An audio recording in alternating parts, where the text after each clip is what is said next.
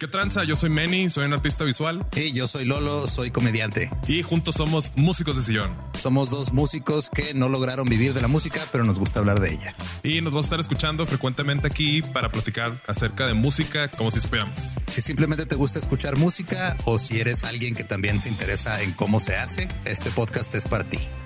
Músicos de Sillón es una producción de Sonoro y Producciones sin contexto y escúchanos en tu plataforma favorita. Si tú eres fan de aprender cosas nuevas o datos interesantes o curiosos y luego ir a escupírselos a tus amigos alrededor, como Badía, que de repente llega y me dice, oye, ¿sabías que los ornitorrincos flotan y son venenosos? Y yo no sabía eso, pero lo aprendí gracias a Badía y Badía lo aprendió gracias a... Script. Hola, yo soy Badía, el que le escupe información no necesaria a sus amigos, pero que eso me hace ver inteligente. Si te quieres ver inteligente como yo, vete a Script. De hecho, en los show notes del podcast que tanto amas, estoy poniendo los libros que he estado utilizando cuando salen de Script y ahí puedes accesar a ellos para aprender lo mismo que yo. Y ahora no nada más te puedes aparentar o ver inteligente, también puedes serlo porque en este momento Script está ofreciendo a nuestra audiencia un descuento para tener dos meses por solo 19 pesos. Ve a prueba.script.com diagonal leyendas para tener dos meses de suscripción por solo 19 pesos. Es prueba.scribd.com diagonal leyendas para tener dos meses de suscripción por solo 19 pesos. Por solo 19 pesos puedes ser la persona más interesante en la fiesta.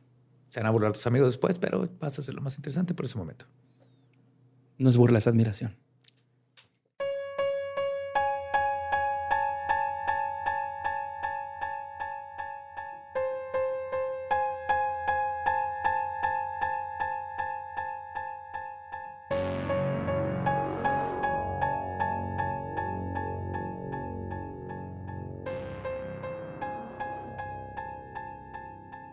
Estás escuchando Leyendas Legendarias, parte de Sonoro y Producciones sin Contexto. Bienvenidos a este nuevo episodio que aparentemente este, ya pasó o va a pasar. No sé. Voló cabezas, ¿no? Al mismo tiempo. Ajá. Sí me voló la cabeza, güey, la neta. Eh. Está muy trippy. Sí, este, este, es mi intento de juntar las dos cosas favoritas de Lolo. Computadoras, física. Taquiones. Y guitarristas. Ok. Se logró. En un solo tema. y Poltergeist, obviamente, pero esa es mi parte favorita. Va, pues los dejamos con este episodio de Leyendas Legendarias.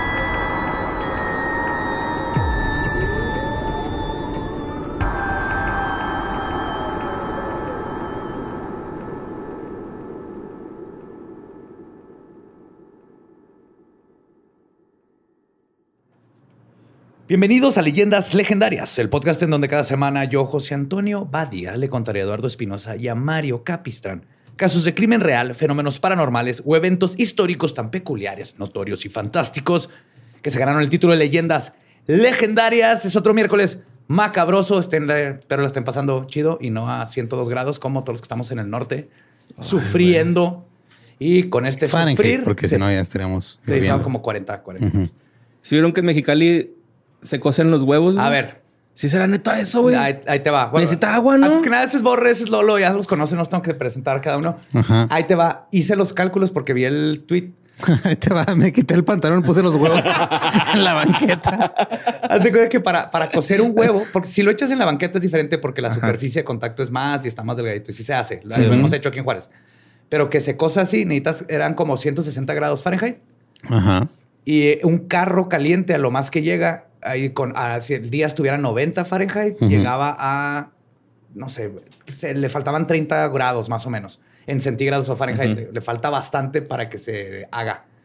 Pero si lo dejas mucho tiempo. Dos horas, dijo que se estuvo sí, dos horas. dos horas nada más. Mm, pero ¿qué tal si lo deja al lado de una planta que estás aventando calor, güey, así? Pues mira, una cocina, así. Y si ahí por ahí sale el calor. Para mí no tiene sentido, porque aparte, como está ahí adentro, disipa el calor más fácil y tiene la concha, la concha, la cáscara. Dicen que el plástico que lo cubre, tal vez eso creó el calor, pero a mí se ve que ese calor, el plástico ese se hubiera derretido. El punto es que aquí nomás hay una forma de resolverlo. Alguien haga el experimento científico en Mexicali, meta un huevo cocido Porfa. al carro para ver Un huevo si- crudo del carro. un huevo crudo al carro para ver ver, si si, se se hace cocido. cocido. Pero hasta ahorita mi hipótesis, según los cálculos, no. Y llévense sal, porque pues qué asqueroso comerse un Oh, huevo cocido sal, sin sal y pimienta. Ajá. Sí, Simón. Uh, Salecita, salsita. no, hombre, güey, la noche, güey, pobrecita. Pues después de esa buena tangente científica, curiosamente, porque todo este episodio va a ser de ciencia, y es un episodio que duré dos semanas preparando específicamente para ti, Espinosa. Yes. Este es el Espinosa. Ay, güey. Este es el episodio. También es nuestro Espinosa. este es el episodio, Borre, donde vamos a traer a Lolo al lado paranormal. Ok. Este es el episodio que lo va a convencer Ok. de que hay algo más allá. Tú puedes hacer lo que tú quieras, Lolo. No te sientes presionado, ¿eh? Yo entiendo, güey, tus preferencias. Cuando me he sentido presionado por Pero usted. este yo, sé episodio. que, yo sé que no, pero de todos modos quiero que Ah. lo sepas, güey. Gracias, Borre. O sea, les va. El Internet nos ha dado un nunca antes visto forma de comunicarnos e interactuar globalmente. Pero antes de que existiera esta herramienta como la conocemos, una comunicación entre dos computadoras que sucedió en Inglaterra trascendió el tiempo y el espacio. Por algún misterio del flujo del tiempo y el espacio, una persona de los 1500 entabló conversaciones con alguien viviendo en los 80. Y este caso se convirtió en uno de los más extraños casos crononáuticos paranormales que nos harán debatir si todo este debacle es realidad o ficción. Hoy les voy a contar sobre el poltergeist en la computadora, los mensajes de Duddleston. Ok. ¿Los habías escuchado? No. Es- es- es- es- What the fuck, está bien interesante. Duré dos semanas leyendo el libro, como 300 páginas. Así que si les gusta, agarren el libro. De hecho, se llama The Vertical Plane de Ken Webster. Si quieren saber más, o sea, la- esto es- no es nada de todo lo que viene ahí de datos. Lo resumí lo mejor que pude. Pues, ahí va. Esta controversialmente bizarra historia de poltergeist, crononautas y procesadores comenzó en otoño de 1984 en el pueblo de Duddleston, localizado a cuatro millas al sureste de Chester, en Inglaterra. En la calle Kinnerton se ubica una antigua granja que data del siglo XVIII y que fue convertida en cuatro casas. Era ahí donde Ken Webster y su novia Debbie vivían y al mismo tiempo renovaban el inmueble. De hecho, Ken dice que le cagaba renovar, que nomás lo- que mucha gente le gusta meterle cosas a su casa que él era nomás por necesidad porque estaba de la chingada. Un día, una buena amiga de Ken, Nicola Bugley, o Nick, llegó a Duddleston después de haber pasado tres meses en África en- tratando de enseñar música y hacer una banda ya y todo. Ok. No, se quedó sin dinero. Ok. No tenía, De ni un, cuti, ¿no? Acá. no tenía ni un quinto y Ken le ofreció su hogar para que se quedara. Después de recogerla y llevarla a casa, le comenzó a mostrar el avance que llevaba en las renovaciones. Y es cuando Nick notó algo peculiar. En la pared entre el baño y la cocina habían unas huellas descalzas que aparecían de atrás de un calentón y llegaban hasta el techo. Sí, o sea, como piececitos descalzos. Nick preguntó que si eran de él y Ken dijo que no, que habían aparecido o las habían notado a finales de agosto del 84 y que además eran demasiado pequeñas para sus pies o las de Deb, que era la esposa novia de, De- Ken. Unos días después, entre los tres pintaron toda la cocina, incluyendo la pared de los piecitos. Pero la mañana siguiente volvieron a aparecer. Los piecitos. Ajá. Parecían estar recién hechos y compuestos del polvo de la misma cocina. O sea, como, como cuando caminas con polvo y luego tocas una superficie oscura, así, pero en la pared. Tu, tu, tu, tu. Ajá. Wow. En vertical. De hecho, se llama vertical el. Pero esto es por el tiempo-espacio, pero sí. Los tres eran personas racionales y llegaron a la conclusión de que uno de ellos debió haber desarrollado una extraña forma de son- eh, sonambulismo. Es que cuando camino dormido no respeto las leyes de la física. Ay, disculpen. Es que un día me picó una araña dormida y me hice Spider-Man y camino. Spider-Man dormido. Lo que asumí es que como que, se, que estaba como si te acostabas en una mesa y luego empezabas así y te levantas. Toda esta historia sí viene de gente increíblemente escéptica. Ok. Y es bien gracioso tratar de ver a ingleses justificar cosas que son así de que, ¿what? Entonces, este... Y aunque no creían en lo paranormal, ninguno de los tres bajaba al primer piso en la noche. Claro. Como suele suceder con cualquier persona racional, hasta que hace el ruidito a las 3 de la mañana en la casa. Dos días después, después de que pintaron de nuevo sobre las huellas, fueron al mandado y dejaron todo en la cocina.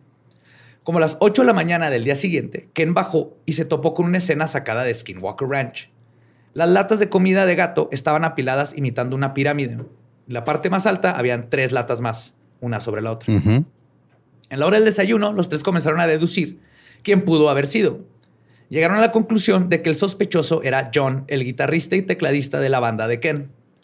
Que normalmente entraba a la casa, al- tenía acceso libre, porque Ajá. iba al cuarto de atrás donde tenía una grabadora 4-track, donde ahí llameaban y ahí grababan sus demos. Entonces llegaba, hacía cosas con el mandado, pisaba la pared y luego se iba a grabar. Ese es John, el guitarrista. Siempre hay uno en las bandas, ¿no? Claro, por lo general es el baterista, que era el guitarrista aparentemente. Ignorando el aspecto paranormal, siguieron con sus vidas, pero dos días después despertaron a otra apilada que tuvo que haber sido hecha a medianoche. Esta vez encontraron una sola columna de un metro veinte aproximadamente, formada de dos botellas de litros de dos botellas de un litro de limonada, un paquete de comida seca para gato y las toallas de papel de la cocina. El intricado y preciso balanceo de los objetos los hizo quitar a John de la lista de sospechosos porque dicen que estaba muy güey como para lograr algo así. Pobre cabrón. Por ahorita estaba así como que, bueno, tal vez no eres tú. Y la inocencia de John quedó aún más comprobada cuando otros fenómenos de alta extrañeza comenzaron a suceder. Una noche, Nick vio una sombra densa pasar por su ventana. Al mismo tiempo, Ken y Deb se despertaron en su cama porque sintieron que había alguien allá adentro. Luego, otra noche, Nick y Deb estaban frente a la fogata cuando sintieron que la temperatura bajó abruptamente, seguido de una ráfaga de viento que levantó periódicos y papeles. No solo no había aire afuera de la casa, sino que todas las ventanas y puertas estaban cerradas.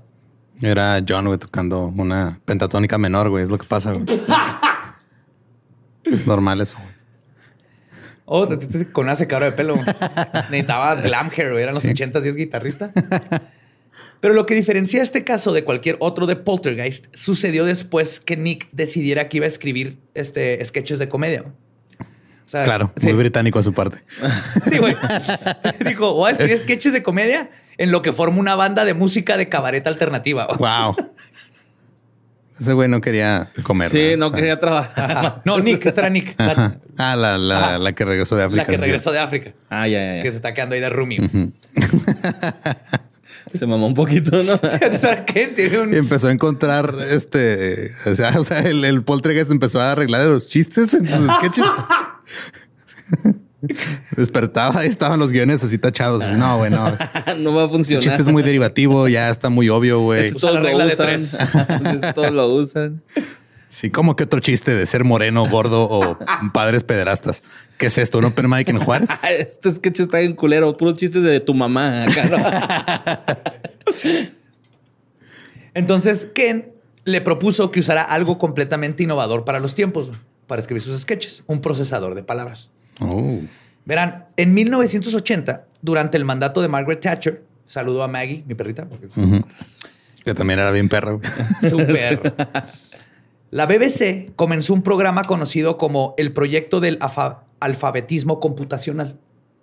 Esto se dio después de que sacaran un especial en la BBC 2 llamado The Mighty Micro, en el cual el doctor Christopher Evans predijo la llegada de la revolución del microcomputador y su impacto que tendría en el aspecto laboral, económico y doméstico del Reino Unido. Entonces es culpa de ese güey. Sí. Y entonces el gobierno dijo, ah, va a pasar eso, let's do it, vamos a adelantarnos a los tiempos. ¿Qué?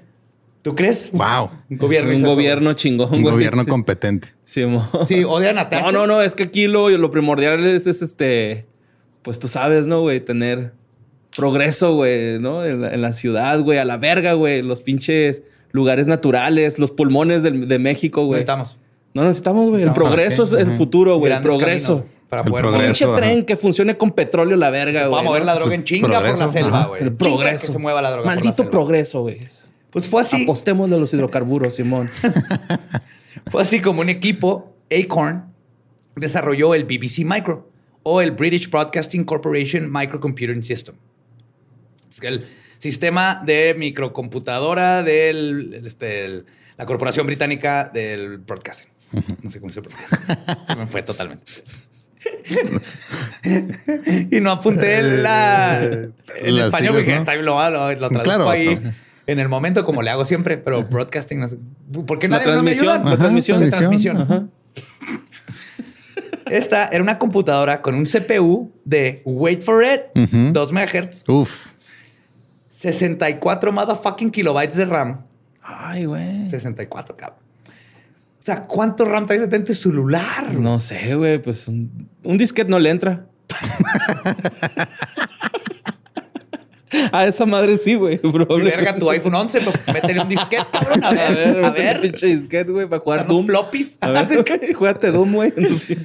No te creas, que pinche, sí, güey, pinche Doom está en una calculadora, ¿no? una En el calculadora, Casio, güey, yo vi un Doom que lo corrieron en una prueba de embarazo. Ah, no sí, estoy man. mamando. No seas mamón, güey. Sí, la prueba de embarazo decía you're doomed.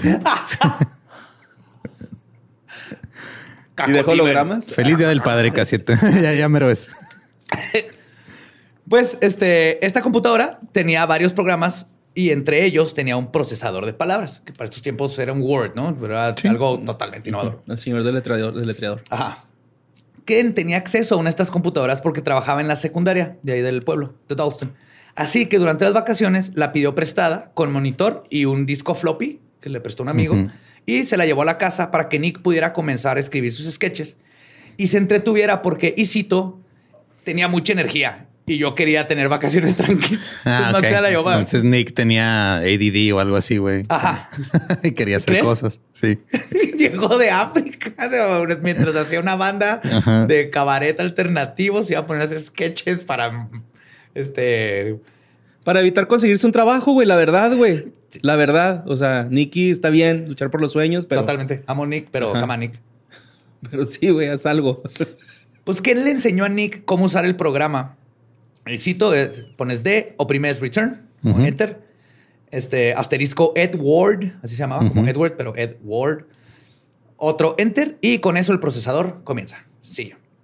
Antes de comenzar, había que darle un nombre al archivo y listo. Las computadoras estaban diseñadas para que niños de primaria pudieran aprender a utilizarlas. Así que Nick inmediatamente comenzó a escribir por horas en la mesa de la cocina, que era la única mesa que tenían fuera de la de la recámara. Un domingo en diciembre, Ken y Deb decidieron salir a visitar a su amigo Dave Lovell y a su esposa Sa- Cyan.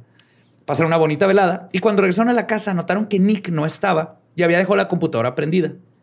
Pero no estaba en la pantalla del procesador de palabras. Se había regresado a la pantalla principal, que solo decía BBC C32K Acorn DFS. Ken decidió que quería leer uno de los sketches de Nick. Le dio, a ver cómo va. Así que le puso, pero notó que el índice donde estaban aparecía otro archivo. Nick siempre guardaba su trabajo usando una sola letra. D, T, le poníamos una letra. En este caso había un archivo titulado KDN. Entonces, Chicos del bar. Era KND, güey. Casi. Chicos Barrio del. Chicos barrio de. La curiosidad le ganó a Ken y abrió el archivo. El documento decía lo siguiente. Ok, todo esto lo traduje no solo del inglés, sino mucho de inglés de, viejo. de inglés viejo. En el libro viene traducido lo mejor que ellos pudieron, que esto fue, ahorita voy a llegar a toda esa traducción, tiene mucho que ver con todo el pedo, pero hice lo mejor para que tuviera sentido de inglés viejo a inglés no moderno, pero sí más entendible a español. Haz voz de viejito. Pero decía, y cito, Ken, ay, todo está escrito raro con algunas tan mayúsculas, unos términos, Ujú. pero Ken, Deb, en este Nick. Verdaderas son las pesadillas de una persona que tiene miedo. Seguros son los cuerpos del mundo silencioso. Voltea, hermosa flor, voltea hacia el sol. Porque crecerás y sembrarás. Pero la flor alcanza demasiado arriba y se seca. En una luz ardiente. Saca tus ladrillos. Pussycat, Pussycat fue a Londres a buscar fama y fortuna. La fe no debe ser perdida, porque esto será tu redentor. Muy bien. Un poema Todo bien ahí. ajá, Ajá. sí. Alguien eh, así poniendo así sus estados de Windows Live Messenger, ¿no? Así. Ah, güey, es mi Google Keep. Mi Google Keep después de una peda que lo abro y así de... Los perros no fuman marihuana porque el cobalto no es turquesa. Y yo, Yo la otra vez guaché uno que- sentido, güey. Tenía sentido. La otra vez, güey, uno que me dio así como que, ah, qué bonito está esto, pero Ujú. Tenía un apunte que decía, qué bonito se siente caminar en lugares donde hay alumbrado público. Y me di cuenta que vivo en un barrio bien culero, güey. así como que no mames. De hecho, quería hacer todo un, este, ir recopilando porque escribo en servilletas, papeles, donde me llega la idea, si hay algo donde apuntar y lo apunto. Sí, yo, yo tengo rotafolios pegados, güey, en la casa. Y. Gabe quiere ir recopilando todas esas, porque en la mañana no tiene sentido, güey. Bueno, ni Ken ni Deb y ni siquiera Nick sabían quién había escrito esa prosa o su significado. De nuevo asumieron que debe haber sido un intruso o un error en la programación y decidieron ignorarlo. Para Navidad, Nick se fue a pasarla con su familia. Nick y Deb se quedaron en este. Kenny se quedaron en la casa en donde los eventos paranormales continuaron. En una ocasión encontraron una torre hecha de un seis de botellas de vidrio de lager. Oye, pero Nicky, ¿qué pedo? Pues se fue con su familia. Se fue a Navidad. Ah, ok, pero no, no pasó nada. No, o sea, no, nada más dejó prendida ese día la computadora y ya. Nomás ese día y luego ya fue en noviembre, este, se fue a Navidad. Ya. Pero Nick sí le, to- pues, le está tocando ver todo este pedo. Entonces estaban las seis botellas de vidrio de lager y paralela a ella estaba un- otra torre hecha de latas de comida de gato. La actividad parecía estar enfocada en un área de un metro alrededor de un pilar de ladrillo expuesto que estaba en la cocina, que era parte de, como la cimiento original. Incluso mensajes al principio ilegibles escritos en GIS comenzaron a aparecer sobre la columna. Después de unos días, Nick regresó a la casa y Ken decidió pedir de nuevo la computadora que había regresado. Cuando Nick se fue, regresó la computadora a la escuela. Simón. Él quería escribir la letra, pero ahora sí la pidió para él porque quería escribir la letra de varias canciones para intentar mostrarlas a posibles productores. Y- Y no había plumas y hojas Pues es que ya estaba más fácil. Tú no harías mejor un y máquinas de escribir. poderlo imprimir en un chingo de veces y todo. Y este, y aparte quería que ponerle jueguitos de compu a Nick porque Para que se entretuviera.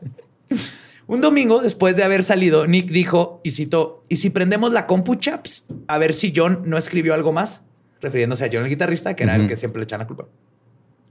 Quien la prendió, accesó el índice y de nuevo había un nuevo documento. Esta vez llamado REATE. R-E-A-T-E. E. Lo abrieron. Y lo que estaba escrito iba a cambiar todo, güey. Y cito. Escribo en nombre de muchos. Qué extrañas palabras hablas, aunque debo confesarte que yo también he sido mal educado.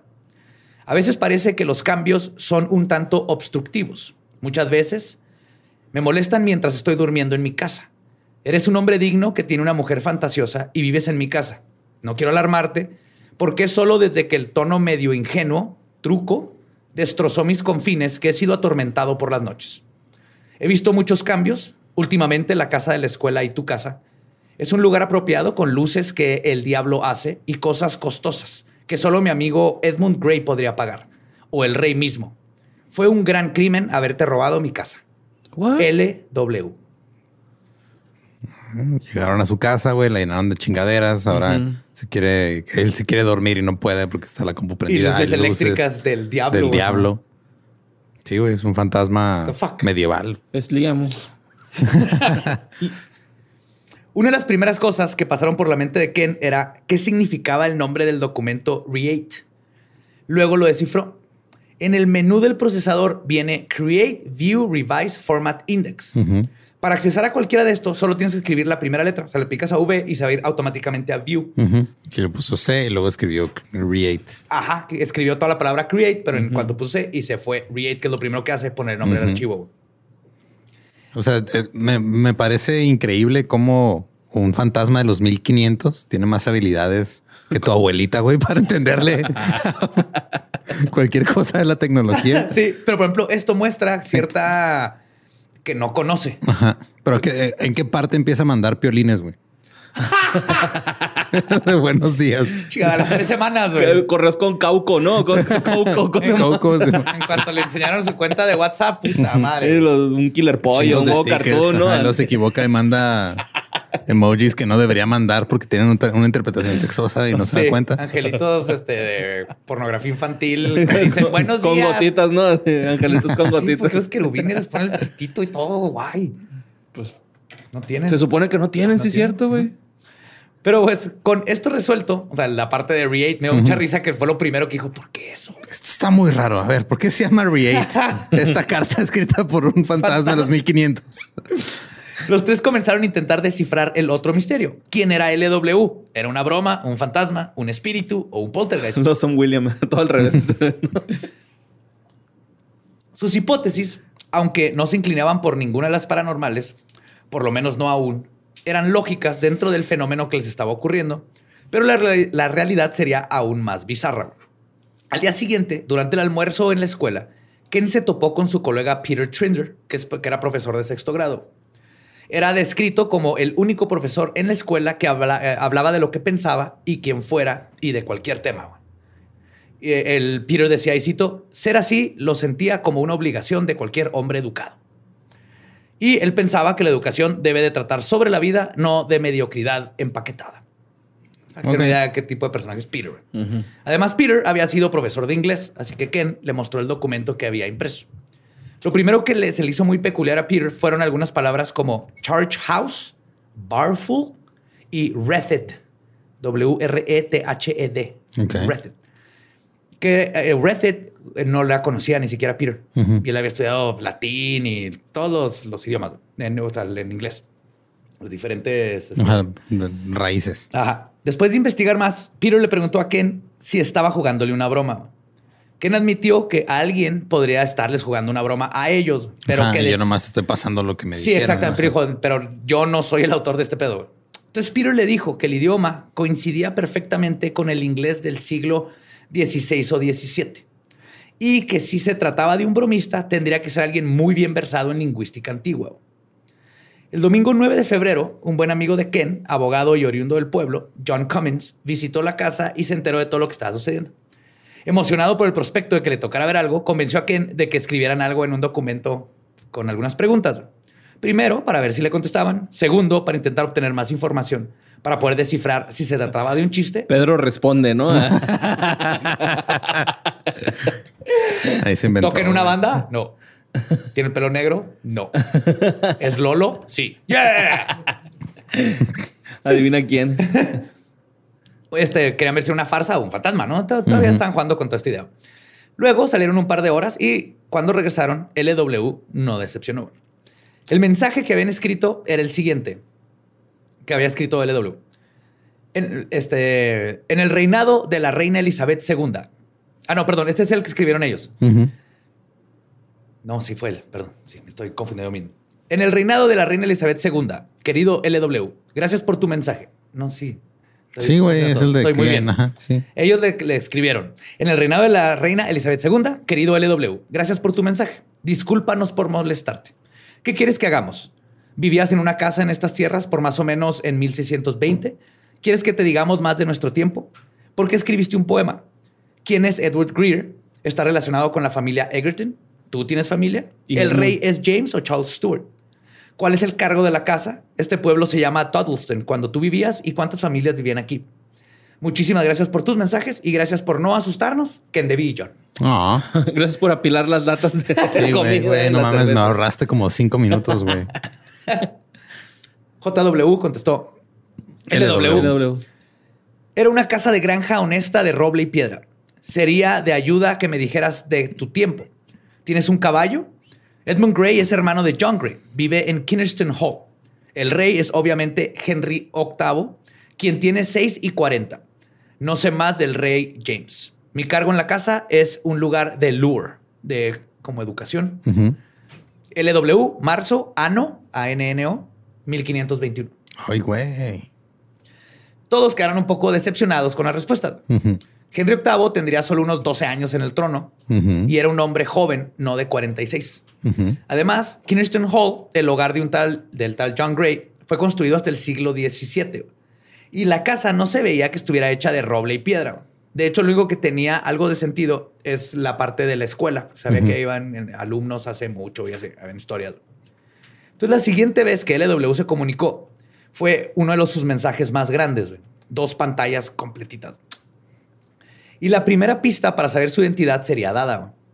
La carta menciona que no tiene familia, que su esposa murió en la pestilencia en 1517. Luego habla de su día, mencionando que tiene mucha cebada que cosechar para su ale. que ese es su oficio. Un blog, güey, de un güey de los 1500. Sí. así. Brewer. Sí, que tranza. Pues todos me han preguntado cómo cosecho mi cebada. Este, aquí, gracias a esta nueva marca de, de estas hoces que me están mandando aquí. Este, vamos a hacer un giveaway. Mañana vamos a tejer un tapete con toda mi vida. La vamos a ver. Y estoy tratando de conseguir una buena mujer que sepa ordeñar una vaca. También menciona que su casa es humilde, pero que estaba bien cuidada y que tiene un piso de piedra roja. Remember this. Luego habla de su amigo Thomas Aldersey, un sastre de Chelsea, a quien va a visitar porque necesita zapatos nuevos. Claro. Sí. También pregunta si cuando dicen que la ciudad de Dudleston se refieren a Dudleston, Dudleston en lugar de Dudleston. Ajá. Entonces, Ok. Es un cambio. Sí, un cambio muy de, leve. eh, ajá. De U en lugar de de O. Ujú, Y termina la carta diciendo que su reina es Catherine Parr. Eso tiene sentido. Finalmente firma el documento con una sal- sola palabra, Lucas, Ah, con K. Ahora tenían un nombre, pero algo más interesante para Ken era el dato de la piedra roja. Cuando estaba remodelando la cocina, encontró varios pedazos del piso original de la casa. No solo eran de piedra roja, sino que habían estado, o sea, y son unos bloquesotes. ujú. Ese piso que encontró había estado alrededor del pilar de la cocina, ¿Dónde justo cubriendo más o menos metro de diámetro alrededor. Ok. Donde empezaron a aparecer los, mensajes con gis y Ajá. todo. Ajá. Y los piecitos, ¿no? También. Estaba ahí cerca, pero sí, todo pasaba alrededor de ese pilar y ahí es donde estaba esta piedra original que ahora mencionó este vato. Curioso y más curioso, pero Ken aún así estaba escéptico, ya que varias de estas piedras las habían removido y las tenían afuera de la casa. Así que cualquiera las pudo haber visto allá afuera y de ahí sacado ese dato. Ok. Otra cosa perturbaba no solo a Ken, sino a su amigo Peter. Todos los documentos, a pesar de que tenían el idioma exacto para los tiempos, coincidía, tenían puntuaciones modernas, como signos de interrogación, brackets, puntos y comas y puntos y aparte.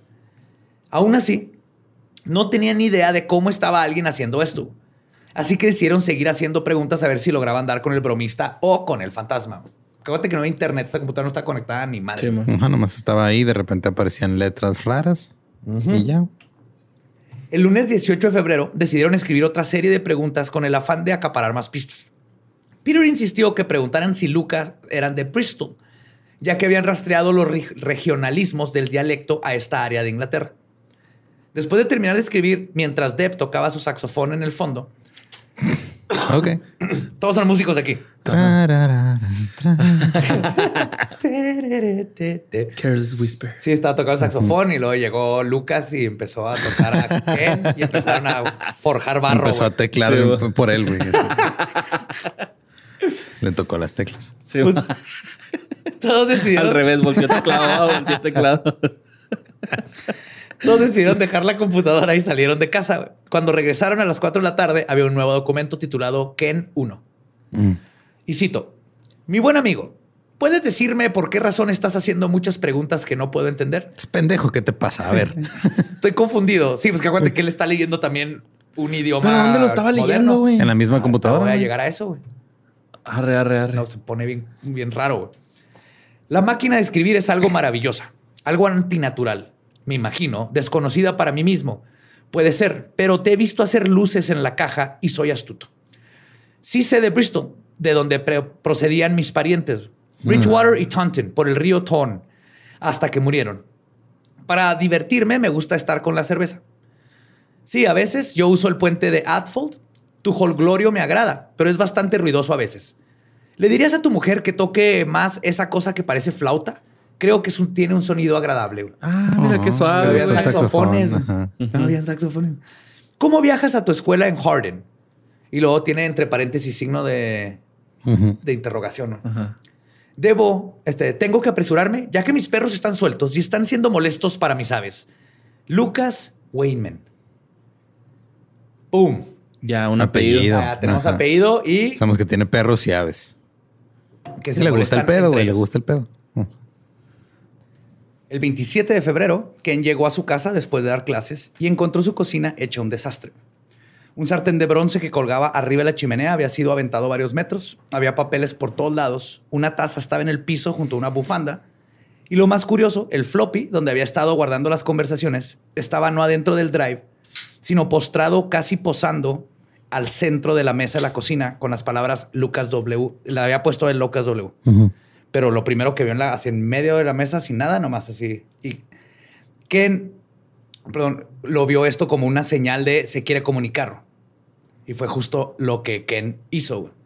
Volvió a pedir prestada la computadora, y, porque en este momento no tenía, y escribió un mensaje. De nuevo, Lucas contestó. Mi más noble amigo, no he sido amistoso con usted y sin embargo, a menos que me equivoque, creo que no hay suficiente confianza. A pesar de esto, he sido abierto contigo. Yo no sé de dónde vienes ni si te irás. Tampoco tengo una respuesta de por qué estás en mi casa, pero tú eres un buen visitante y puedes quedarte todo el tiempo que quieras. Pero Dev. A la verga. Tenemos que hablar con Dev. Oye, Pobrecilla, güey. ¿Y qué va con Kimo? Ya, que se meta a trabajar, güey. Sí, güey. No, Nick. Nicky. Nicky. Nicky. Luego agrega que su sirviente piensa que Ken, Deb y los demás están solo en su cabeza A la verga. y que cree que Lucas es psíquico o que su sangre está envenenada. Traes fantasmas en la sangre, carnal. Toma poquita morfina. Oh, viste usted que necesita, necesita que le inyecten mercurio en la oreja. No, mire, esta sanguijuela en la punta del pene, ahí la va a colocar. Por la sanguijuela le va a chupar todos los fantasmas que traen la sangre. Todos. Todo te meten a los huevos. Eso, güey. lo blanco que le saque la sanguijuela del pene son los, Ectoplasma, son los- güey. son los fantasmas. Sí, sí, sí, tiene ectoplasma, ¿no? Bye. Terminó diciendo que mantendría todo en secreto por ahora hasta que escribiera su libro de lo que Muy estaba bien. sucediendo. Esta respuesta le dio todo un nuevo giro a las teorías del grupo de Dudleston. Si esto no era una broma, entonces estaban tratando con alguien muerto o con alguien vivo, pero existiendo 400 años en el pasado. La teoría de si estaban tratando con un crononauta y no un fantasma se hizo más factible. Este, el día que Ken dejó la foto de un Jaguar XJ Coupé junto a la computadora, porque se había comprado uno, este, después de mandar un mensaje. Luego Lucas respondió diciendo que había encontrado la foto de la carroza y la llamó tosca porque sin caballos no se iba a mover. Uf, es que los caballos, ¿cómo te explico que los caballos están adentro del cofre? güey? Ay, tiene 80, güey. Hay 80 caballos ahí. ¿Qué? Luego- es cierto, güey. Ajá. Luego preguntó qué tipo de madera era en la que estaba la pintura de la carroza, porque parecía seda. Mm, quiere decir que podía como interactuar con el mundo. Sí, estaba Era- viendo- Era el poltergeist, podría ser. Pues era una, era como en Bioshock, este Infinite, güey. Estaba. Igualito, güey. No, Ajá. esto neta saquen, si pueden ir ahorita a sacar su un, un recipiente grande, un topper, Ajá. porque les va a explotar la cabeza, güey. Entonces, ahorita vayan guardando todo lo que salga. güey. Vómito cerebral. Pero lo extraño de esta nueva convivencia era que cuando Ken levantó el recorte de revista de la mesa, este estaba caliente. güey. Mm. Las orillas parecían haberse quemado y el papel se había vuelto, vuelto increíblemente frágil, deshaciéndose así en sus manos. Ok. Como que el haber tenido contacto con otro tiempo le, algo le hizo al material. Como la gente del blip. Sí. Ajá. Sí, se blipió. Tiempo después de esto comenzaron a llegar mensajes mientras todos estaban en la casa, porque hasta ahorita siempre era de Sí, se iban fuera, y alguien se podía meter. Por fin exonerando al pobre de John el guitarrista. Porque El güey, es que ya les había hecho que ni. Mira, soy guitarrista, ni siquiera sé escribir, güey. ni, ni sé leer notas, güey. Los Beatles tampoco leían notas, güey. Y luego pasó algo muy interesante. Lucas se puso defensivo. En uno de los mensajes mencionan que, a pesar de que piensa que Ken es una buena persona, no puede estar seguro de que no esté hablando con demonios. Claro, Oh. pues, la época, güey. Ajá. Y procede a apuntar a que Ken y su petit comité no habían dicho nada sobre las discrepancias en las fechas que Lucas les había dado. güey. Ajá. O sea, de lo que les dijo al principio que estaba todo mal. Y que Peter, siendo un supuesto profesor de inglés, no había cuestionado varios errores de ortografía en su inglés y en frases de latín que había mandado. Porque mandó varias cosas en latín, porque había estudiado latín y unas no tenían sentido. Pues fue aquí que a Ken le cayó el 20. Si Lucas también estaba vivo como ellos, entonces Ken y Deb y Peter eran fantasmas para su extraño corresponsal. Entonces era obvio que Lucas pensaría igual que ellos lo hicieron y estuviese intentando desde su lado encontrar discrepancias y evidencias para probar. Pero lo que ellos estaban definitivamente- cieg- cegados a su privilegio, güey. Totalmente. 80s. A su no privilegio temporal. ajá. Claro, ellos asumieron, ah, este pendejo está muerto desde hace 300 años, 400, Sí, güey. y el güey mandando Pues, zumbidos va. El otro pinche lado. Moviendo cadenas. Sí, ¡Ay, Apilando mis latas. perros! Muy británico también asumir que eres superior. Sí. en cualquier interacción al principio. Pero si está en vergas esto, o sea, nunca supusieron que él les estaba aplicando la misma, porque para él también era que quién chingados son estas personas que están comunicando conmigo. güey? Alguien me está acá, el buen sirviente John tiene 60 años conmigo, seguro es él. güey. De hecho, toca el mandolín. y cito, dice, eran dos mundos físicos. Ah, no, perdón. Con esta revelación es que Ken describe lo que cree que estaba sucediendo. Y cito, eran dos mundos físicos coexistiendo. pero lo suficientemente fluidos para permitir una interpenetración, güey. que es la frase científica más sexual jamás escrita, Sí, más pinche, sí. urgh, te prende, güey. Los mensajes. Te sí, la empujas, ¿no?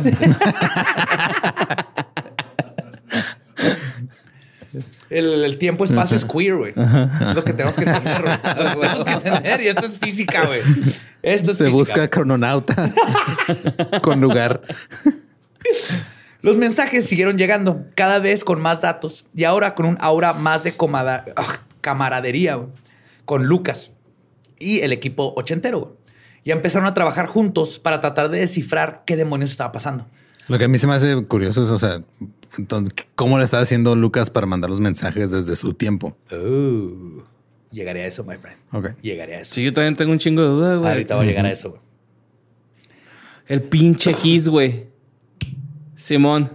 El, sí, ¿no? ¿No? ¿No? Pues el güey tenía Gis, ¿no? Acá. Pero- pues, Pero grafiteando. tecleaba y cómo los dejaba en la compu. Sí. Ahora viendo lo del GIS, cuando lo ves, porque está raro y hay unas con son cosas raras o en frases o poemas, no sé si más bien él estaba escribiendo en GIS, asumiendo que todo esto es ver- verdad, ah, escribiendo en GIS en su casa y lo se pasaba acá, o sea que no era a propósito. Quién sabe, pero no, no es el GIS. Ok.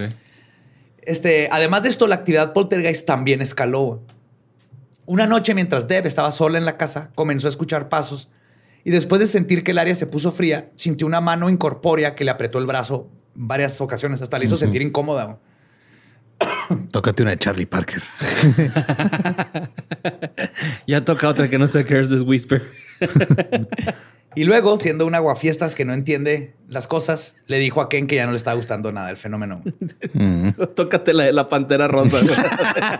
Qué chido, güey. El 23 de abril recibieron una comunicación larga y triste de Lucas. En ella decía que estaba en problemas con el sheriff y la corona. Se había corrido la historia de él y sus amigos del futuro y obviamente comenzó el pánico satánico y la cacería de brujas. Uf. El sheriff exigía que Lucas comprobara cómo era que funcionaba todo lo que decía y de dónde estaba adquiriendo esa información nueva que estaba diciendo. Y que si no les decía, los iba a ejecutar. Lo iban a ejecutar. Y cito, mi buen amigo, no sé por dónde puedo empezar a describir mis desgracias, pero es tan bueno que puedo tener tus honestas palabras, eres tan bueno que puedo tener tus honestas palabras una vez más, que no pensé volver a escuchar. Yo he pensado mucho en lo que dijiste y en la caja de luces, porque es precisamente por esto que temo por mi vida. El sheriff me ha prohibido salir de mi casa y estoy custodiado por los hombres del sheriff que están en cada puerta.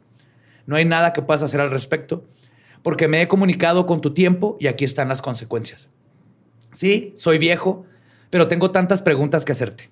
Para mi libro, que es todo lo que quiero terminar antes de irme con mi Dios.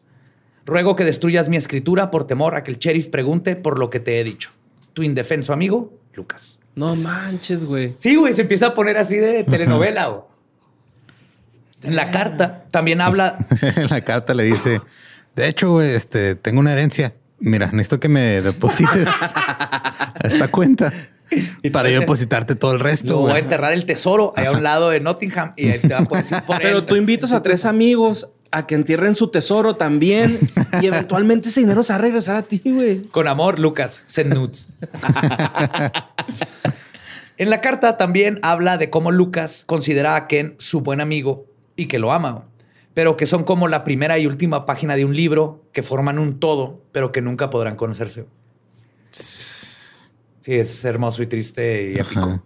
Obviamente Ken estaba destruido por todo esto. Se sentía de alguna manera responsable por lo que le estaba sucediendo a su amigo y totalmente incapaz de ayudarlo. Pero fue justo en esta etapa triste en la relación crononáutica que un dato fue revelado que de nuevo cambió todo. Saquen sus recipientes. El 27 de abril, Ken se comunicó con Lucas para ver cómo estaba y dentro de la carta mencionó que se sentía impotente de no poder ayudar porque estaba en el año 1985. Es entonces cuando Lucas contestó a este documento con lo siguiente, y cito, dijiste que eras de 1985. Yo creí que tú también eras del 2109, güey, del 2109. Como tu amigo que me trajo la LIMS Voiced, la caja de luz. Ah, cabrón. Yes, sir.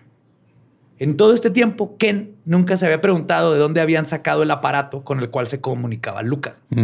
Y resulta que se lo había dado aparentemente alguien del futuro, güey.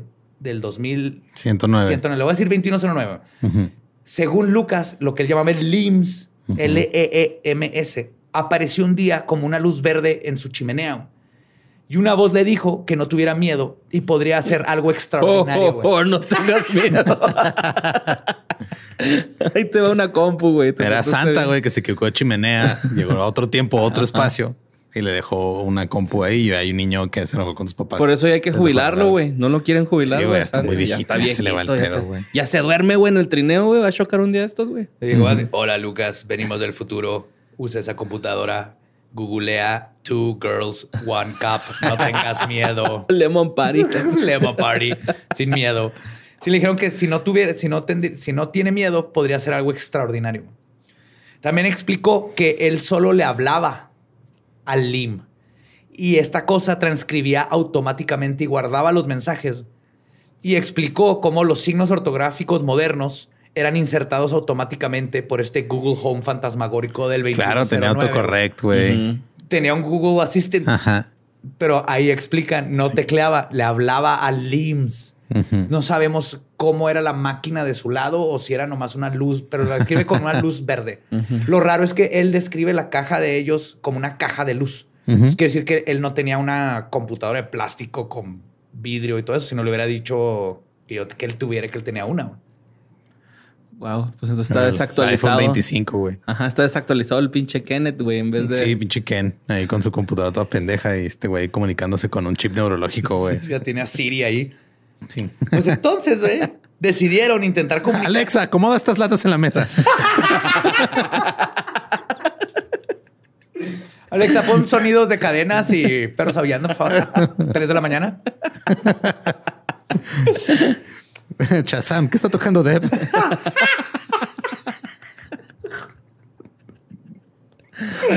Hey, Google, ¿qué, qué año es? Eh, a- a- así que ahora decidieron intentar comunicarse con los otros. Ken simplemente escribió, y cito, ¿Qué chingados está pasando? Necesito explicaciones. puso calling 2109, llamando 2109. Y contestaron. Ken, cabrón. Deb, Peter, lamentamos que podemos darle solo dos opciones. Uno, que tu predicamento sea explicado de una manera tan sin rimas que ustedes pueden tener comprensión instantánea, pero causaría que lo que no debe ser suceda. O este contrato multimillonario para su banda. Bienvenidos a, a la BBC, ¿no? A Abbey Abbey Road. Algo así, güey, no sé. O dos. Intenten entender que ustedes tres tienen un propósito que hará que algo cambie el rostro de la historia. Nosotros, 2109, no debemos afectar tus pensamientos directamente, pero darte algún tipo de orientación que permitirá espacio para sus destinos. Todo lo que podemos decir es que todos somos parte del mismo Dios, lo que sea que Él, eso, ella sea. What? Todo en mayúsculas, Ok. caps lock. Sí, los del 2109 del año, los del año Gritan. 2109 gritan. Gritan, ajá. Yo le preguntaría que todavía hay agua. La neta. Estoy muy preocupado, güey, por esa situación. Deberíamos de estar bien preocupados. Pues Lucas inmediatamente pensó que todo era una farsa. Con esto se le cayó así como que Sí, ya el- valió verga. Ajá. podía entretener la idea de estar platicando con un tipo del pasado, pero toda esta plática de destino y cambiar el mundo era demasiado para él. güey. Pero por más que quisiera ignorar lo cliché del mensaje del futuro, era imposible explicar el fenómeno paranormal que seguía sucediendo en la casa. Seguía sin poder explicar cómo chingados le contestaba a alguien Ujú. cosas para este, de poltergeist, etcétera. Entonces, el 15 de mayo de 1985, cuando Deb llegó a la casa, toda la sala, sillones, mesas, libros, todo estaba apilado en un rincón haciendo una torre de dos metros con sus pertenencias. Deb lo describe que parece que un- el dedo de un gigante le hizo así a su sala. Hay foto. Ahí va a estar en los show notes. Hay foto de todo así contra la esquina. Después, Deb comenzó a tener sueños de Lucas. Y de hecho lo dibujó. Platicaba con él y todo. ¿Lo dibujó? Ajá. Sí, ahí va a estar en el show notes. Está el, el Lucas en su sala con la chimenea. No mames. Como la de ellos. Ajá. Y una noche sintió como una mano desencarnada otra vez la agarró, la tocó. Y entonces, cuando, como está todo esto, Deb decidió irse a la biblioteca y empezó a investigar sobre las líneas ley, que son estas líneas de supuestas líneas de energía terrestre por donde se mueve la energía natural de la Tierra, como las venas de la Tierra. Y resulta que una pasa por debajo de la casa. Ok. Eso rima también. Ajá. Wow. Entonces la curiosidad empezó a crecer, que eran muchísimas coincidencias. Entonces decidieron invitar a la casa a la Sociedad del Psychical Research, que es el SPR, güey, para que investigaran. Es la sociedad de, este, de cosas paranormales más seria que existe. Yo tengo dos de sus manuales y están cabrones esos güeyes. Los investigadores que fueron a la casa eran John Bucknell y Dave Welsh. Hicieron ocho sesiones en total, en las cuales sacaban a todos del cuarto, de la casa, de hecho. Escribían preguntas y luego las borraban. Esto para excluir que alguno de los de la casa fueran los que estaban escribiendo las respuestas. Ok. Los 2109 contestaron, entre otras cosas, y cito, Si alcancé a ver tu mensaje, ¿por qué lo David, borras? John. O sea, lo, lo escribían. Un sticker así. Ajá, no, este, yo no te extraño a ti. Diosito vio lo que decía ese mensaje que borraste. David, John, ustedes interfieren con la comunicación. Correcto, somos lo que podría llamar un, de- somos de lo que se podría llamar de un universo de taquiones, que es una partícula hipotética capaz de moverse a velocidades superlímicas. Pueden viajar en- a- atrás en el tiempo. Vean Watchmen y en el post voy a hablar todo de taquiones. Está bien cabrón este pedo de los taquiones. Sí, para el, el postcast ahí lo van a escuchar. Yo pensé que era para poner tornillos en la pared. los- Yo creo que era para verse más alto que se te afinara la pierna. Ajá, sí, ándale. Sí, se- es muy, se estiliza muy bonito las piernas. Simón. Pues te pones taquiones hoy para salir a la fiesta, vas a llegar a noche. Que es buen, excelente plan, güey. No pierdes la noche, no, no te alcanza la cruda. Este, eh, pero lo dice, pero lo de que somos de un universo de taquiones, pero su entendimiento es incorrecto. Les damos las coordenadas de una estrella a la próxima. Nos movemos a una velocidad que cubre todos los puntos de su tiempo y universo. No tenemos forma. Nos alimentamos de una energía que no entenderían. Entonces no tienen las preguntas ellos, o sea, que nomás tienen las respuestas porque no los dejaban ver las preguntas. Y los David y John este, dijeron que les contestó todo al mismo tiempo. Ok. Ajá. O sea, le fueron mandando varias preguntas, pero le mandaron todo, sí. Porque resulta que los 2109 estaba, empezaron a contestar preguntas antes de que David y John las hicieran. Ah, mira, qué padre. O sea, traían una lista de preguntas y de repente les salían ya las, las Ah, respuestas, güey. Ajá. Se robaron el examen. Sí. Obviamente, ninguno de los dos tenía una explicación de qué estaba sucediendo, pero estaban seguros de que era una farsa. Sus teorías para explicar el fenómeno eran que la primera fue que habían micrófonos extrasensibles escondidos en toda la casa Claro. Para escuchar y grabar el teclado. Y luego así iban a descifraban qué tecla tocaron. Ah, claro, sí, güey. Alguien de la casa para saber qué es. Oye, tu, tu, tu J está desafinada. Sacu está en re bemol, ¿eh? Mm, Sí, mm. güey, no. es- Tienes que necesitas cambiar a MX Browns. Se me hace que en la W está pegada por café que te cayó ahí encima. Y otra teoría, güey, era que un hacker ochentero, güey, Claro. Obviamente. De esos hay muchos.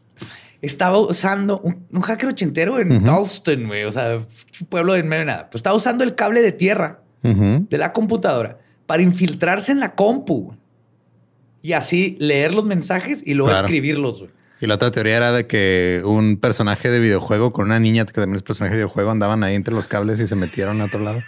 Están escribiendo ahí.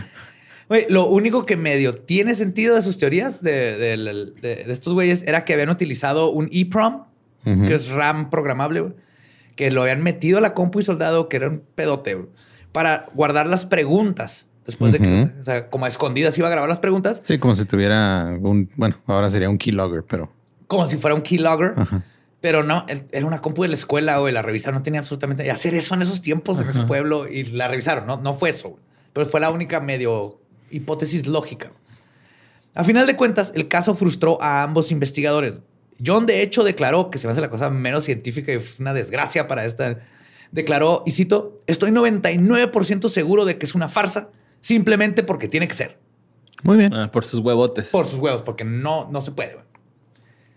Es como hay una frase de que el libro empieza con una frase de un investigador bien cabrón que investigó uno de los psíquicos más cabrones. Y su frase es: Yo no estoy diciendo que es verdad, yo nomás estoy diciendo que lo vi. ¿Qué Ok. pasó? ¿Sabes? O sea, yo vi que pasó algo extraordinario, no lo puedo explicar, no estoy diciendo nada más que yo vi que sucedió.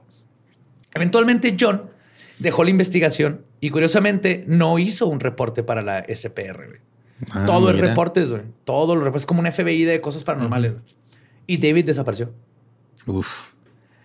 Después de más de 150 mensajes entre Lucas y Ken, sucedió otra gran revelación.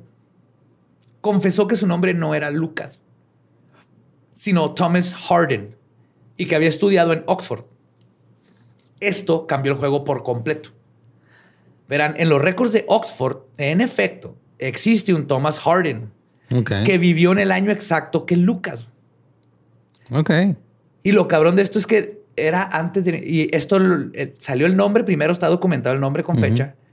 Tiempo después fue Ken a Oxford a tener que buscar entre sus récords. No había internet y se los dieron. Hay récords de quién ha pedido esos nombres. Entonces no había alguien más. El punto es que es una coincidencia cabroncísima. Este, luego, el 21 de marzo del 86, Thomas se despidió con el siguiente mensaje que deja una pista de lo que sería la clave para resolver este misterio. Y cito, un día os sentaréis en mi mesa a tomar vino y carne junto al río en Oxford, donde leeremos nuestros respectivos libros juntos y reiremos y hablaremos de la verdad y de los buenos hombres, viendo cómo Oxford cambia cada vez más. En tu tiempo, mi libro es viejo, pero no iré con mi Dios hasta que esté escrito. Entonces, todos seremos verdaderamente abrazados. Mi amor para todos ustedes, los esperaré en Oxford. Thomas Harden. Este último mensaje que recibieron de Thomas fue el último mensaje de todo este fenómeno de él. Ujú. Pero los 2109 Siguieron ahí. le mandaron uno más. En este hablan con prosa y poesía, o sea, mandan una prosa y poesía y luego Los men- 21. Los 21, ajá. Y luego dicen, y cito, Ken, Deb, Peter, la sabiduría será su progreso, pero su especie está cerca de quemarse los dedos. Indirectamente, ustedes pueden prevenir esto. Escriban el libro. Mientras su especie no pueda penetrar en nuestro mundo, estaremos seguros. Luego revelaron qué pasó con Thomas. Y cito, Thomas eventualmente terminó su libro y al poco tiempo murió. Lo, deposi- lo depositó en un lugar seguro. No debería de tomar tanto en que lo encuentre. En él, eh, eh, en que lo encuentren. Fin del... No, perdón, sí sigue. En él escribió la inscripción. Yo escribo esto con la esperanza de que mis amigos algún día encuentren este libro y que de esta manera nuestras tierras no estén tan distantes. 2109 se despidió con el mismo mensaje, agradeciendo la en el mismo mensaje, perdón, agradeciendo la cooperación de los tres y anunciando que se irían porque tenían otras cosas que hacer. Y que no era necesario escribirles porque ya no contestarían. Sí. O sea, ya nos vamos. Tenemos una fiesta hace tres semanas, güey. vamos adelantados. Pues las tres semanas están, son mañana. Ajá. Las tres semanas de ayer son mañana, entonces no hay problema, aquí estamos. Y fue así como terminó este intrigante, y misterioso caso. Ahora bien, después de todo esto, hay muchísimas cosas que desenredar. Por ejemplo, es entendible la postura de John de la SPR cuando dijo que no creía simplemente porque era imposible lo que estaba sucediendo. Y tiene razón hasta cierto grado. Es- difícil que nuestros cerebros este, acepten una comunicación entre dos tiempos. Algo que me queda claro es que por lo menos Ken y Peter no estaban involucrados en esto. Para ellos, a pesar de ser escépticos, fue una experiencia real.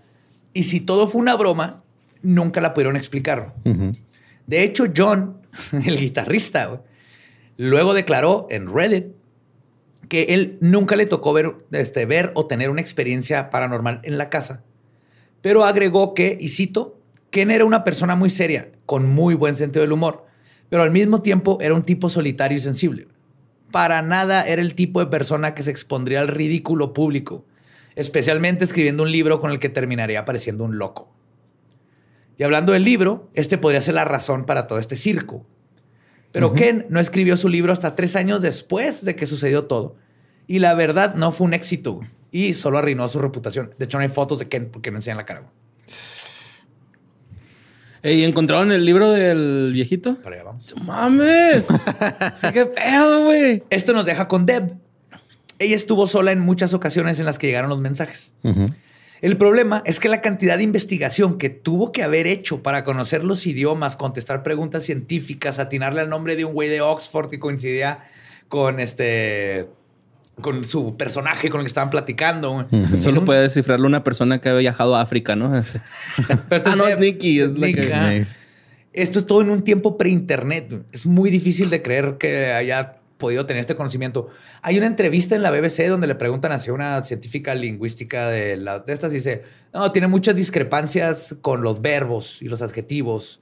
Dice, puedes inventar palabras, pero los adjetivos no funciona. Pero contesta Peter.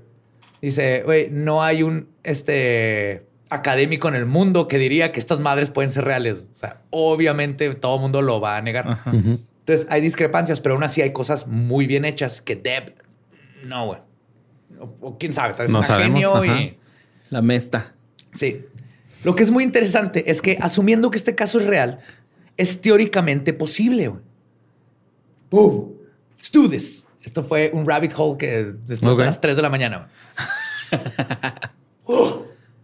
Déjenme les cuento del antiteléfono taquiónico. ¿Okay? Okay. Este es de la física teórica. Arnold Summerfield en 1907 Richard Chase Tolman en 1910 y en 1970 Gregory Banford propusieron la hipotética existencia de un teléfono en el cual podrías desde el presente marcarte a ti mismo del pasado y decirte que no, vas a, que no vayas a ver Morbius. Esto es posible, es, es, teórico.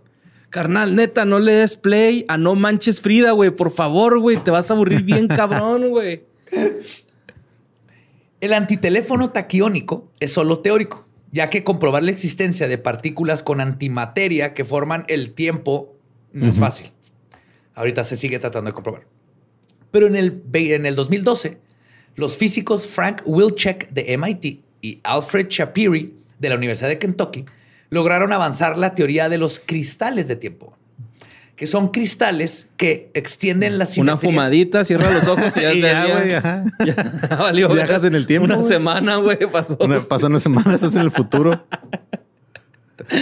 en taquiones. Con depresión en taquiones. y cenando taquiones. Unos buenos taquiones al pastor. Unos taquiones fuego. Ah, la verdad. Ay, güey. No, los taquiones son lo más sexy que existió en la física.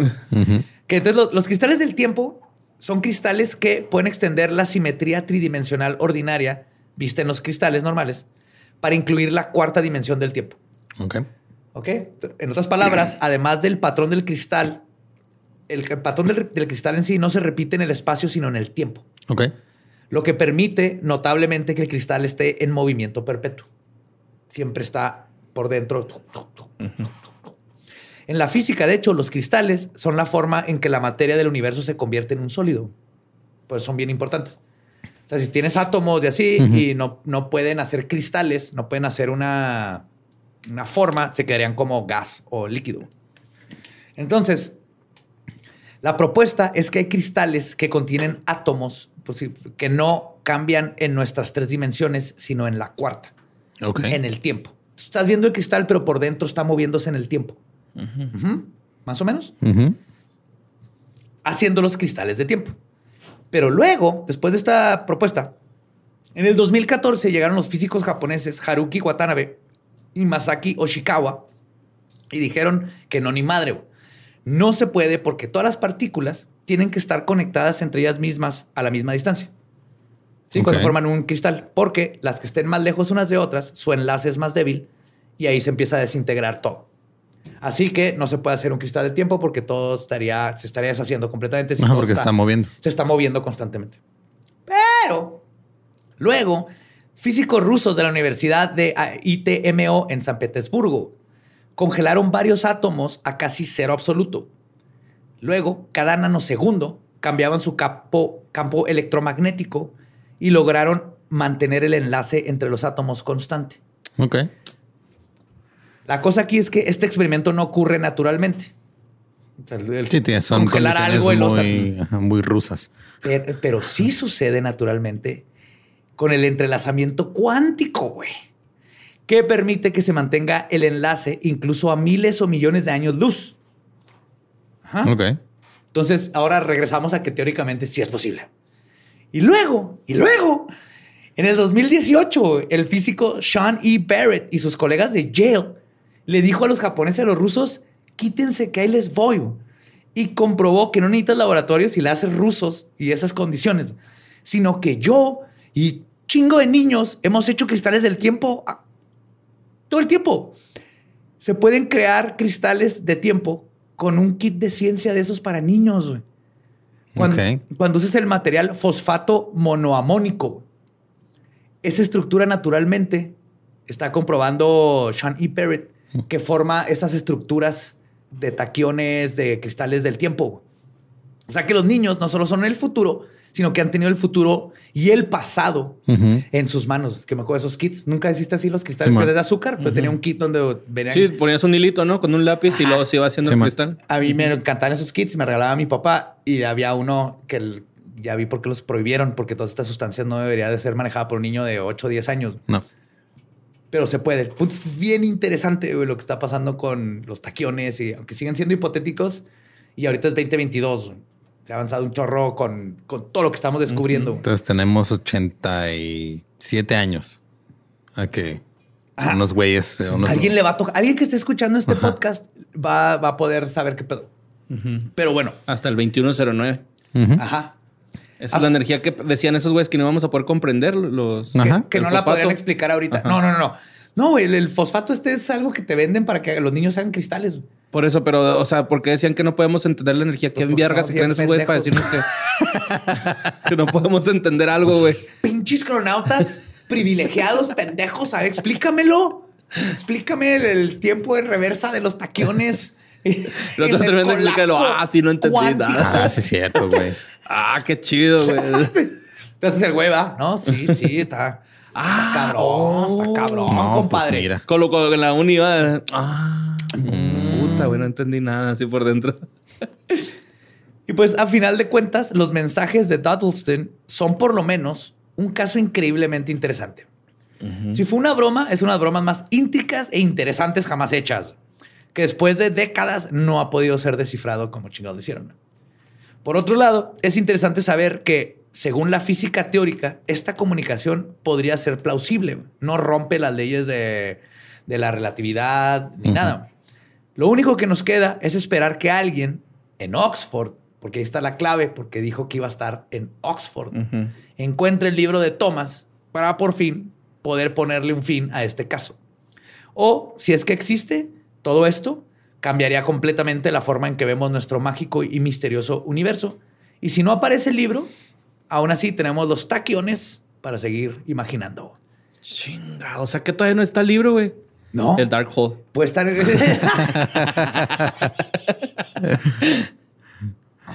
Ahí está. Pues ahí está el libro escondido, güey, en algún lado. De seguro alguien lo encontró y dijo, ay, pinche libro pendejo, lo no dudes, güey, no dudes. Pinche fanzine güey. culero. así. Ay, ¿Qué es esta pendejada, güey? Un pendejo los 1500 hablando con demonios en su chimenea. ¿Pero te ha gustado? Está en vergas esta Está bien chida, güey. ¿eh? Sí, movido hacia las teorías de los taquiones que te vamos a meter más, pero es- es- está bien chingona esta. Ha sido lo más interesante que he investigado en todos los 170 y plus. Sí, me, me dio gusto verte emocionado. Sí, Sí, ¡ah! que no. Es que me fui metiendo en más bravo. Este último, digo, si literal, 3 de la mañana, de, ¿what? Con todas las investigaciones. O sea que sí, po- sí podemos viajar en el tiempo, güey. En teoría, es que el, el problema de viajar con el, en el tiempo O bueno, contactar. Con, con eso yo me doy por bien servido, güey. la- contactar porque necesitas no tener masa para ir más rápido que la velocidad de la luz. No, ya valió madre. Pero con taquiones podríamos, de hecho, viajan al revés. O sea, más bien viajan tan rápido los que dejan atrás y es lo que vemos. Esto es desmadre. Te voy a tratar de Pero explicar. está un poquito padre, güey, porque así puedes marcarte a ti mismo el pasado. Decir, güey, no mames, güey. Ajá. Sí, no te vayas a vender burritos a Mérida. Simón, Y entonces ya estás existiendo en dos planos. güey. Ujú. Simón, sí es cierto, güey. Está cabrón. Y todo esto, te falta comprobarlo, pero es no va en contra de leyes de la física. Es completamente algo que se está investigando ahorita mismo. Algo que en el 86, Ujú. esto que estamos descubriendo explicaría, asumi- asumiendo que todo fue real, se hizo con un antiteléfono taquiónico. Era lo que se convirtió esa computadora, un antiteléfono taquiónico. Esa palabra está bien vergas. Antiteléfono. Taquiónico. Taquiónico. Se lo voy a poner a mi próxima mascota. El taqui. Le van a decir el taqui, güey. El taqui. Le van a decir taqui, sí es cierto. Fuck that. I'm done. Ya terminé. I'm done. Pues recuerden que nos pueden seguir en todos lados como arroba leyendas podcast. Ahí sacan su antiteléfono taquiónico y denle like. A mí me encuentran como ningún Eduardo.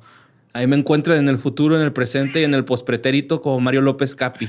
Me encuentran como El Va Diablo. Nuestro podcast ha terminado. Podemos irnos a pistear. Esto fue palabra de los 2109.